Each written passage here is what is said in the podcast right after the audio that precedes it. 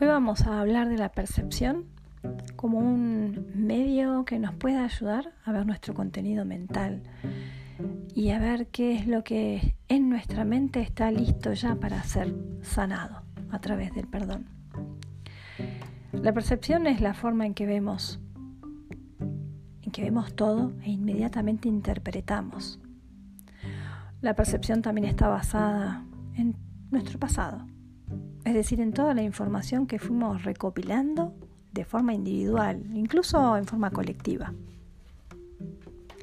Esta información está basada en nuestra historia, en nuestras experiencias en el ámbito social, cultural, familiar. Internamente vamos repitiendo y reproduciendo la forma de pensar y de reaccionar. Esto es así también en la mente colectiva. Esta mente tiene leyes bien claras sobre lo que está bien y lo que está mal. Pero estas leyes también van a cambiar según el país, las culturas, los ámbitos sociales. Estas percepciones colectivas que compartimos ni siquiera las cuestionamos.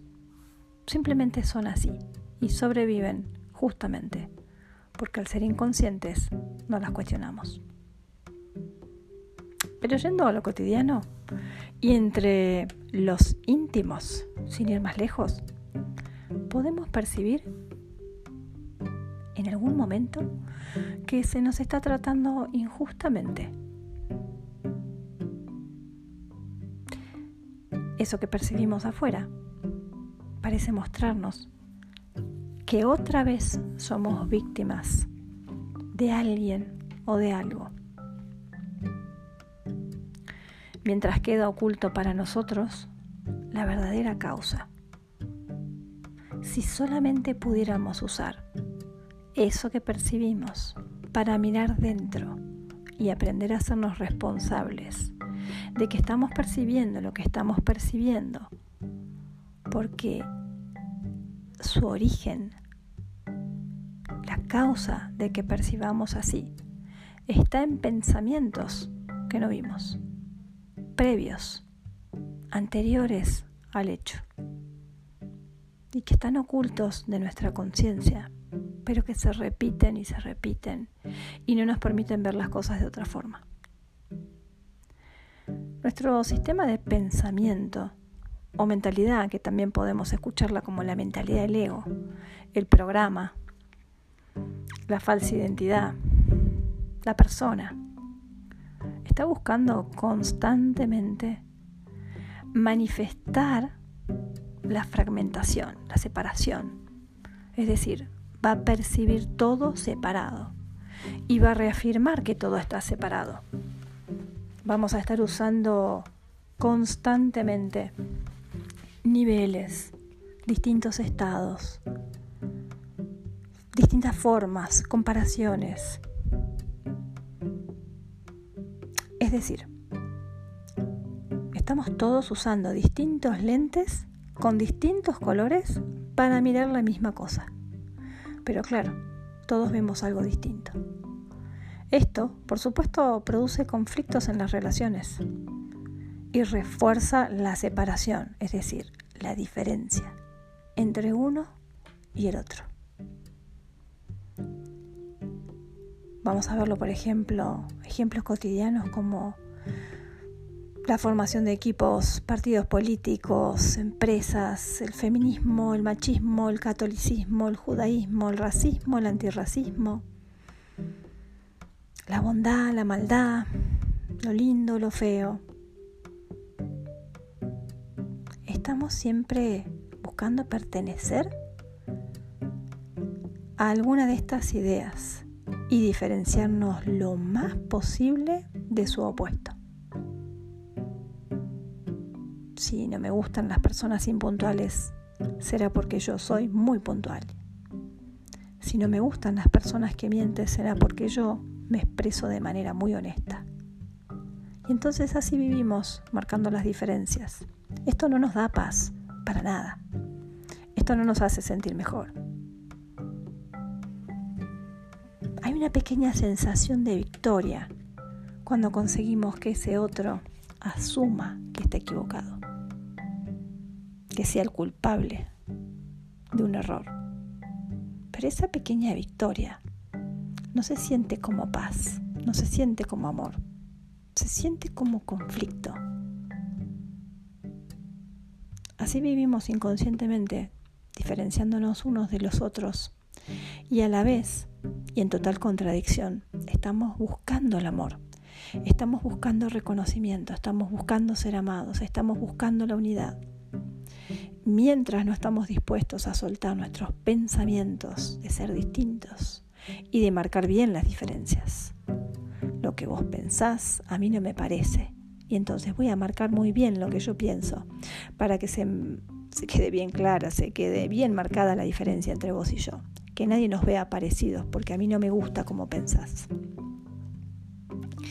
Todo esto lo hacemos cotidianamente. Y eso tiene que ver con nuestra percepción individual.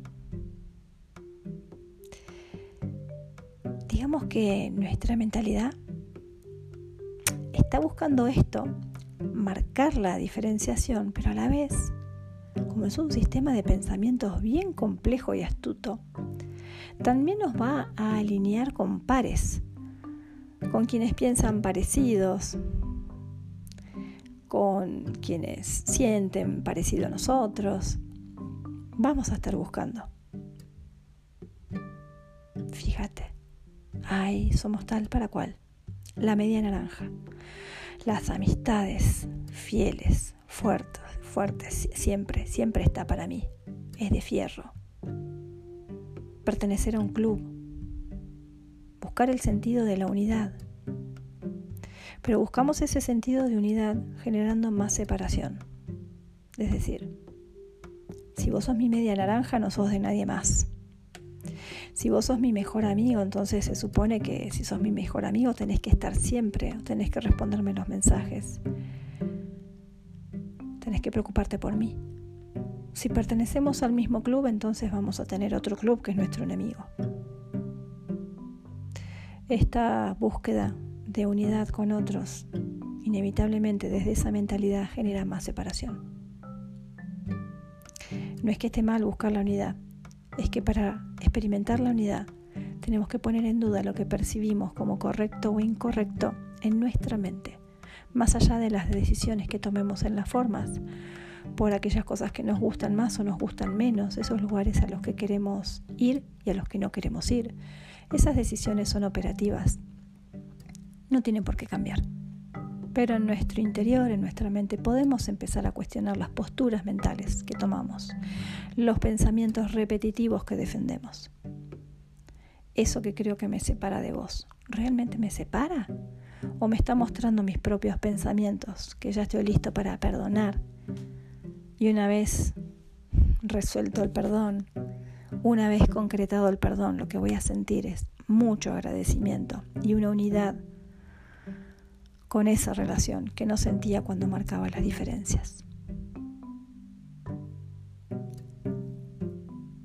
Defender nuestras percepciones individuales solo nos aleja más y más del estado natural de nuestra mente, del estado de unidad, del estado de amor del que formamos parte y, el cual sería nuestra función natural expresar.